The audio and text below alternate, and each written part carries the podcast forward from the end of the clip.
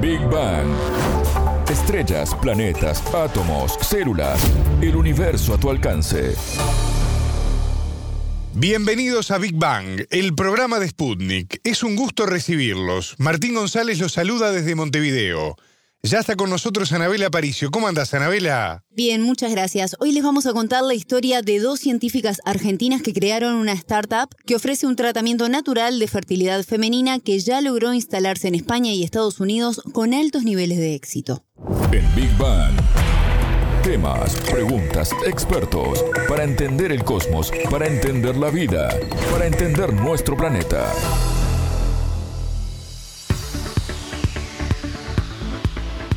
Poca innovación y tratamientos muy caros. Este es el principal problema como limitante para poder acceder a tratamientos de fertilidad actualmente, ¿no? Sí, pasa en muchos países y por eso dos científicas argentinas pusieron el foco en pensar una propuesta diferente. Con ese enfoque nació Microgénesis, una startup que se dedica a cambiar el foco de la mujer que busca una solución a la hora de planificar un embarazo. Así fue como lo definió una de sus creadoras, Gabriela Gutiérrez, CEO de la empresa, y que nos contó cómo abordan la situación de sus pacientes. La industria de la fertilidad al día de hoy tiene dos problemas Primero, es excesivamente cara para la mayoría de las mujeres, solo el 9% de la mujer que busca embarazo y no puede hacerlo en forma natural puede pagar en el mundo un tratamiento de fertilidad asistida. Y la segunda es que es muy poco eficiente, solo el, eh, por fertilización in vitro solo el 30% de las mujeres logran el embarazo, o sea, estamos hablando de que por lo menos se necesitan tres fertilizaciones in vitro para que una mujer se embarace en promedio en todo el mundo. El objetivo de microgénesis fue aportar la ciencia que desarrolló al servicio de la mujer, que puede estar en tres situaciones distintas. Uno, estar pensando recién en planificar su maternidad y quiere saber si puede posponerla o no. Y hoy la única opción que tiene es ir al ginecólogo y que le haga un test hormonal, que si le da un valor normal, no necesariamente eso quiere decir el único factor eh, que define su potencial sea el hormonal, hay otros factores. Es, la primera punta de un camino largo que hacen las mujeres y si le da mal, la mandan a una clínica de fertilidad asistida y solo el 9% puede pagarlo. La segunda eh, posibilidad de una mujer que puede encontrar solución en microgénesis es que estén tratando de concebir un embarazo en forma natural y pasado un año lo hayan logrado, o bien ya estén con un ginecólogo haciendo inseminaciones intrauterinas y tampoco hayan logrado el éxito y estén teniendo que pensar en un paso más y se queden sin opciones, porque la única opción en ese paso más es el in vitro. No hay un plan B al in vitro. No solamente es la falta de opciones, sino la falta de respuestas, el, tratar de entender qué es lo que está pasando, que es lo más importante de todo.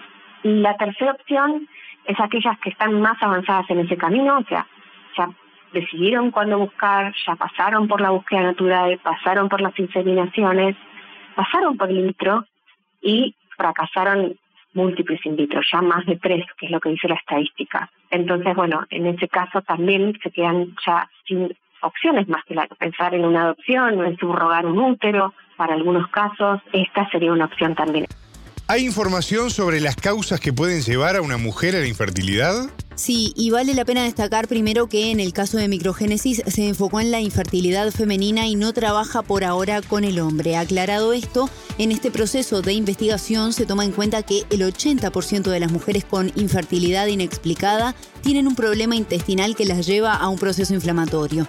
No se manifiestan síntomas por esto y eso hace que no haya un diagnóstico porque tampoco se sienten enfermas, según lo explicaba la inmunóloga argentina. Por lo tanto, hoy el primer síntoma que se manifiesta ante esto es la falta de embarazo o la imposibilidad de llevarlo a término.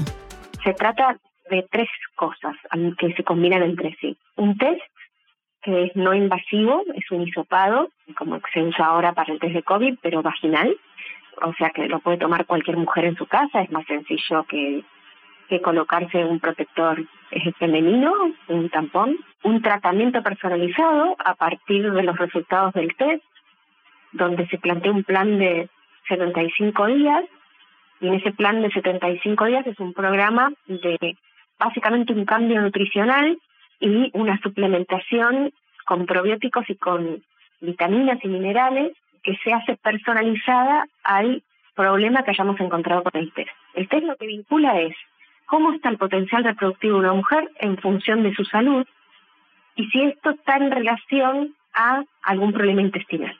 La solución es encontrar qué microorganismos de la flora intestinal están faltando, reponerlos con probióticos y qué proceso inflamatorio desencadenó esto y controlarlo con suplementos dietarios, vitaminas, minerales, etcétera.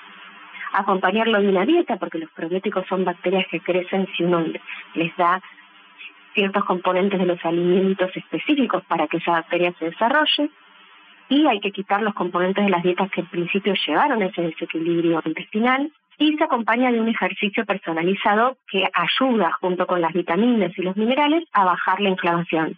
Esto es por 75 días y a partir de ahí se las acompaña, se las guía en el proceso de búsqueda de embarazo por otros 90 días más. La mayoría, el 75% de nuestras mujeres se han embarazado dentro de los primeros 60 días, 60-90 días, eh, determinado la suplementación y la dieta y el ejercicio. Y después, ya cuando están embarazadas, seguirlas acompañando durante todo el embarazo. Estas científicas comenzaron a trabajar en este proyecto en el Consejo Nacional de Investigaciones Científicas y Técnicas, el CONICET, un organismo estatal argentino que actualmente son un equipo de unas 14 personas de varias partes del mundo. Pero, ¿cómo influyó la pandemia en el nacimiento de este proyecto?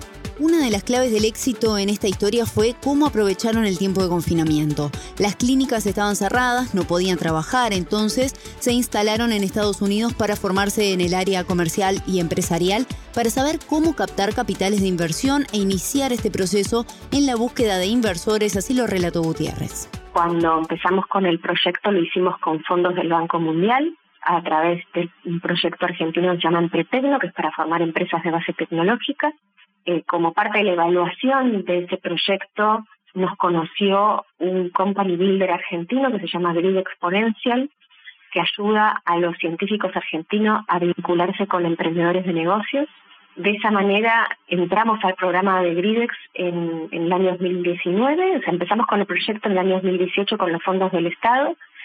En el año 2019 Gridex nos acompañó a formarnos ya con la mirada de formar en la empresa y llevarla en un principio a España, porque España es el, es el segundo mercado más grande de fertilidad en el mundo, o sea, casi todas las mujeres cuando van a intentar embarazarse asistidamente tienen dos mercados grandes, uno es el americano y otro es el español. Nosotros ya teníamos experiencia previa trabajando en España, así que decidimos empezar en España y arrancamos en España en marzo del 2020, justo una semana antes de, la pandemia, del, de, del lockdown. Entonces, en ese momento, justo en ese mes, Divayo, que es un company builder, una incubadora, la más grande del mundo de biotecnología eh, que está en San Francisco, en Estados Unidos, nos conoció a través de Grinex y nos invitó, nos seleccionó para formar parte de su programa de aceleramiento para llevar microgénesis a Estados Unidos. Y en enero del 2022 estarán ya instaladas en el mercado estadounidense, ¿no, Anabela? Sí, realizaron la validación de sus tratamientos y están trabajando en un plan piloto para valorar la efectividad que tiene este sistema en mujeres estadounidenses y por lo que nos adelantaba ya la inmunóloga, los índices de efectividad son auspiciosos. Hasta ahora, en los primeros tres meses, eh, se han embarazado el 63% de las mujeres. Lo que tiene de bueno esta vez es que en este estudio ingresaron solamente mujeres que estaban eh, justo empezando a pensar en el in vitro, o sea, ya habían buscado natural, en promedio estaban buscando hacía cuatro años embarazo, algunas lo habían logrado, el 20% de ellas lo había logrado en forma natural, eh, pero no lo había logrado llevar a término, pero en un término de cuatro años, solo el 20%, y en un término de 90 días, el 63% ya está embarazada. Gutiérrez también resaltó la importancia que tiene el trabajo en equipo para poder concretar este tipo de proyectos, algo que fue vital para ellas, según relató. Ser emprendedora en una compañía con una formación científica tiene ventajas y tiene desventajas. Las ventajas que tiene es que el emprendedor científico va a dejar la vida por su proyecto porque le dedicó ya toda su vida a generar la ciencia y quizás un CEO eh, con una formación en negocios puede repetir el mismo trabajo para cualquier otra startup, entonces quizás el grado de compromiso no es tan grande como el de un científico, que ese es, es tu proyecto, digamos, desde que nació, digamos. O sea que a los inversores de alguna manera le, les gusta que el director de una startup sea eh, el propio inventor de la tecnología de la startup. Pero por el otro lado tiene la desventaja de la formación, es decir, se necesita un, delegar un montón de cosas en un muy buen equipo de negocios, de marketing, de un montón de cosas que yo tuve que aprender a delegar sin, sin conocer profundamente. Y no es fácil delegar cuando uno no, no es un experto en la materia. Y esta empresa que hoy tiene una gran proyección internacional tiene sus orígenes en otro emprendimiento, ¿no? Exactamente, se llama Inmunogénesis. Nació unos años antes y se dedica a atender mujeres que recurrieron a varios tratamientos sin éxito e inevitablemente deben recurrir a fármacos. Así también fue que nació la idea de investigar y trabajar en la etapa previa a que esto ocurra. Inmunogénesis fue mi primer emprendimiento está pensado para, es otro proyecto que tiene distintos objetivos, está pensado para la mujer que ya no tiene más opciones, eh, la mujer con infertilidad inexplicada que ya falló a todos los procedimientos de fertilidad asistida y no le quedan opciones y no sabe por qué.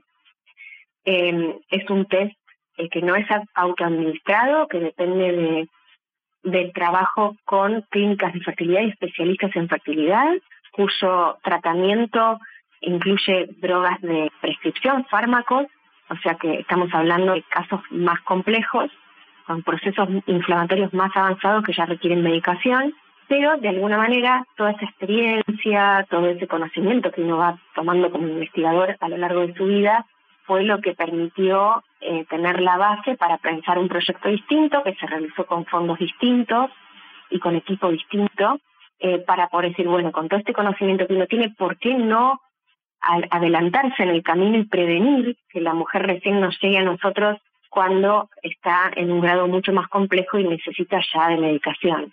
¿Por qué no pensar en algo más natural al comienzo del camino que evite todos estos fracasos cuando el problema es un problema inflamatorio que la fertilidad asistida en definitiva no va a poder resolver? Hemos hablado mucho de estos tratamientos, pero me interesa saber también cuál es el panorama hoy en cuanto a los problemas de fertilidad. ¿Cuál es la incidencia actualmente? Bueno, Gutiérrez nos contaba que en los últimos 70 años la tasa de fertilidad bajó a la mitad. Uno de los motivos es la postergación de la maternidad, es decir, que la mujer empieza a buscar su primer embarazo 10 años después de lo que lo hacía hace más de medio siglo. Pero los hábitos de vida también son otro factor importante. La mujer de hoy planifica todo. La mujer de hoy necesita herramientas para planificar su vida y cómo no va a planificar su vida en algo tan importante como la maternidad. Entonces, poder tener una herramienta que discrimine lo que es causas hereditarias, de lo que son causas ambientales y poder tomar conductas sobre esas causas ambientales para preservar su fertilidad en el tiempo, prevenir enfermedades no transmitir todos esos cambios a la generación siguiente, es algo que, nos estaba faltando y que microgénesis puede ofrecer. Por el otro lado, la población del mundo se multiplicó, en la comida, los hábitos alimenticios se industrializaron, hay uso de fármacos que hace 70 años no existían y algunos de forma indiscriminada como los antibióticos, y todo esto fue teniendo impacto en las bacterias, los microorganismos que viven asociados a nuestro intestino, que son parte de nuestro cuerpo y que forman parte de cualquier control de procesos como controlar la presión arterial, el sueño, la síntesis de vitaminas, la digestión de ciertos nutrientes, que sin esas bacterias no lo podríamos hacer y no podríamos sobrevivir, y que además compiten contra otras bacterias patógenas que pueden entrar que nos enferman. Entonces, cuando faltan, nos pasan dos cosas. Hay procesos que dependen de ellas, como la misma digestión, que empiezan a funcionar mal porque faltan las bacterias que lo hagan, y esa falta de bacterias hacen que se reemplacen por ciertos organismos que provocan infecciones. Todo esto es fuente de inflamación y toda esa inflamación el organismo la va sensando y va diciendo, bueno, estamos bien para sobrevivir, pero no estamos bien para reproducirnos. Escuchábamos a la inmunóloga argentina y CEO de Microgénesis, Gabriela Gutiérrez, una startup con un innovador tratamiento de fertilidad femenina basado en la alimentación y atención de problemas intestinales, propuesta que hoy tiene un éxito en varias partes del mundo. Muchas gracias, Anabela. Un placer. Esto fue Big Bang